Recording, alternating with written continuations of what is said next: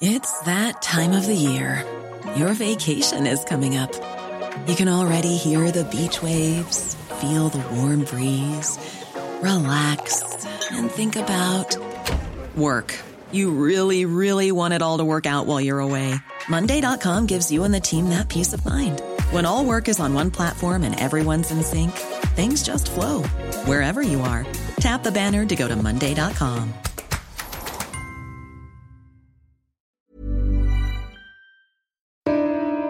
Ils étaient beaucoup déçus par rapport à la défaite des Bleus. C'est bien dommage pour eux parce que c'était une belle envolée qui s'est terminée en catastrophe. Quoi. Bon, on pense bien à eux, mais bon, il faut bien des gagnants et des perdants. Voilà, c'est le sport. L'échec. Il n'y a pas plus universel, plus humain que l'échec, vécu par chacun, chacune durant notre vie. Certains échecs sont cependant plus visibles que d'autres, comme la frappe stoppée de Kylian Mbappé au terme d'une séance de tir au but interminable contre la Suisse. Fin des ambitions de l'équipe de France à l'Euro, les Bleus, champions du monde, étaient pourtant favoris. Ils vont devoir se relever de cet échec inattendu. On parle d'échec, de s'en relever dans cet épisode de Minute Papillon. Je suis Anne-Laetitia Béraud, mon invité est Ariane Calvo, psychologue, autrice. L'échec survient, la déception est immense. Quelle leçon en tirer? Ben Précisément, en tirer une leçon. Quand vous m'avez posé la question, je me suis tout de suite souvenue de tous euh, les patients que j'ai qui se relèvent particulièrement bien d'un échec, euh, ce qui est une faculté vraiment particulière de certains êtres humains. Et ce qu'ils ont en commun, je pense, c'est justement la certitude que dans l'échec, il y a une leçon à tirer. Et euh, c'est quand on sait euh, profondément qu'on pourra retirer du bon d'un enseignement difficile que cet enseignement-là devient euh, plus facile à traverser. Et même quand il suppose un échec. Je trouve que c'est intéressant de se dire d'accord, on a perdu, d'accord, on a échoué, d'accord, on a raté euh, ce championnat, cette activité, cette promotion, cette relation amoureuse, mais à quoi ça peut me servir? Qu'est-ce que j'apprends de ça? Qu'est-ce que j'apprends sur moi en particulier? Mais aussi, qu'est-ce que j'apprends des, fonctionnements qui me conviennent, de ceux qui ne me conviennent pas? Très souvent, euh, après des échecs, la personne à qui l'échec est imposé, si on décortique un petit peu les choses, finit par se rendre compte qu'il y avait beaucoup de choses qui ne lui convenaient pas dans ce qui se passait dans la relation professionnelle ou dans la relation amoureuse. Et hum, en fait, on les ignore parce qu'on est tendu vers euh, la réussite et l'échec nous oblige à voir ce qui nous dérangeait. Donc, en ça, c'est vraiment intéressant et c'est des leçons importantes de vie pour avoir une vie qui correspond mieux à qui on est, à ce qu'on veut, à nos besoins et à nos désirs. Il y a peut-être parfois un temps d'assimilation avant de tirer les leçons euh, de cet échec. En fait, la digestion est incompressible. Effectivement, la, déception doit se traverser. C'est une émotion dont on ne peut pas euh, se passer, se dispenser. Et c'est vrai qu'il y aura un temps, il y, a, un paramètre temporel avec lequel on a souvent beaucoup de mal en Occident, hein.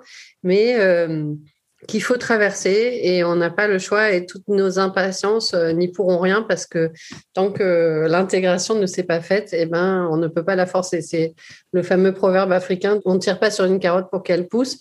Ben voilà, on n'accélère pas les, les déceptions pour qu'elles deviennent euh, des succès. Mais par contre, ce qui me semble important, c'est que dans l'attitude de ces personnes qui se relèvent particulièrement facilement des échecs, ce qu'il y a, c'est qu'elles n'ont pas besoin de se dire à elles-mêmes, tiens, quelle leçon je vais en tirer. Elles savent à l'avance qu'il y a une leçon dans l'échec. Et c'est là que l'échec est vécu de façon beaucoup plus euh, douce et hum, fluide, parce que ça n'est pas un coup d'arrêt de toute la vie. Ce qui fait que on peut considérer l'échec comme un coup d'arrêt énorme et le dramatiser entre guillemets. C'est justement quand on en tire des conclusions générales.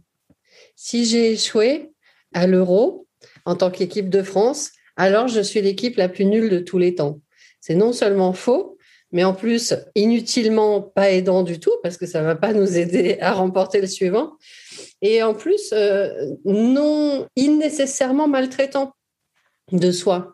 On est déjà en train de digérer quelque chose de pas facile. On va pas s'en rajouter une couche en tirant des conclusions fausses et pas nécessaires. Donc, euh, On prend l'échec pour ce qu'il est, une étape dans l'apprentissage. Tous les apprentissages humains, tous, tous, tous, du plus petit bébé au plus euh, sage des vieillards, se font par essai-erreur. L'échec fait partie intégrante de l'apprentissage. Quand on échoue, c'est qu'on est en train d'apprendre. Pour se relever d'un échec, il faut être dans une prédisposition, se dire qu'il y a une leçon. Dans une prédisposition qui se dit que tout ce qu'on vit, que ce soit négatif ou positif, va nous être utile pour grandir. Et euh, c'est un peu la, philosophie euh, bouddhiste là de se dire que on n'évite pas l'inconfort, mais on ne cherche pas à tout prix le confort non plus. On est dans une posture où on accueille tout ce qui vient et on en fait quelque chose d'intéressant. On peut peut-être s'appliquer euh, une petite méthode bouddhiste post-euro décevant. Peut-être Didier Deschamps nous écoutera. Peut-être. Est-ce qu'après un échec, il faut se remettre vite en selle entre guillemets, ou est-ce que l'échec et la peur d'échouer peut entraîner de nouveaux échecs. Justement parce que la peur d'échouer peut entraîner tout à fait de nouveaux échecs à cause de ce phénomène de globalisation dont je parlais, c'est-à-dire qu'on en tire des conclusions sur notre identité lamentable, sur nos incompétences, sur l'injustice de la vie, de l'amour, de la, de la passion et, de toute notre profession, puisque nous sommes très mesurés, hein, vous avez remarqué dans nos émotions en tant qu'être humain, donc on a, on a tendance très vite à faire monter la sauce euh, alors que ça ne nous aide pas. Et eh ben, justement pour cette raison-là, c'est pas qu'il faut remonter en selle, c'est qu'il faut rester en selle. Et pour toutes les raisons que je vous indiquais tout à l'heure, on est juste en train de cheminer. Et dans ce paysage au bord du chemin, il y a des paysages de succès et des paysages d'échecs, mais tout ça fait le chemin. Donc il n'y a pas de raison d'attendre pour se remettre en selle on va apprendre si on se laisse suffisamment de temps et si on travaille suffisamment euh, les connaissances dont on avait besoin, les compétences dont on avait besoin pour réussir. On va apprendre de ce qui se passe, que ce soit agréable ou désagréable. Et moins on dramatise le désagréable et euh, surinvestit l'agréable, plus les choses se font de façon fluide et, et douce. Donc on reste en selle pour ne pas avoir peur, parce que cette peur peut après être euh, bloquante. Absolument. Parce que du coup, remonter en selle devient euh, l'Everest par la face nord quotidien, quoi. Plus vite on s'est éloigné de l'exercice, euh, plus il est difficile de se mettre en jambe pour reprendre les métaphores sportives. C'est exactement la même chose au niveau cérébral. Le cerveau s'exerce, se discipline et euh, cet exercice de rester dans le courant de la vie, quoi qu'il se passe, en en tirant les leçons adéquates et en les appliquant euh, petit à petit, en se donnant de la patience et en s'encourageant, c'est vraiment la meilleure attitude à avoir. Il faut s'encourager et encourager notre équipe. Exactement, on les laisse pas tomber. Merci à Ariane Calvo pour cet échange. Minute Papillon avec son point d'exclamation, sa petite vignette bleu ciel. C'est un podcast original de 20 minutes. Vous le retrouvez sur toutes les plateformes d'écoute en ligne et sur 20minutes.fr. N'hésitez pas à vous abonner, vous serez ainsi alerté des nouveaux épisodes. Pour nous écrire, pour nous envoyer des idées, des commentaires, des critiques aussi, une seule adresse audio 20minutes.fr. On se retrouve très vite d'ici là, portez-vous bien.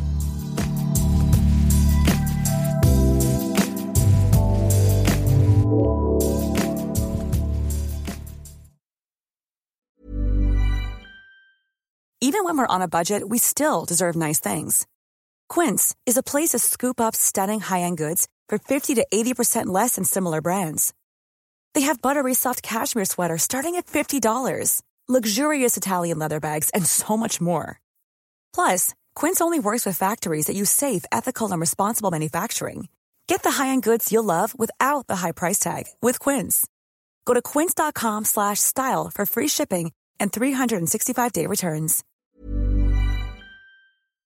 On ne va pas se quitter comme ça. Vous avez aimé cet épisode? Sportif, généraliste, sexo ou scientifique, varié mais toujours bien informé. Découvrez les autres podcasts de la rédaction 20 minutes sur votre application d'écoute préférée ou directement sur podcast au pluriel.20minutes.fr.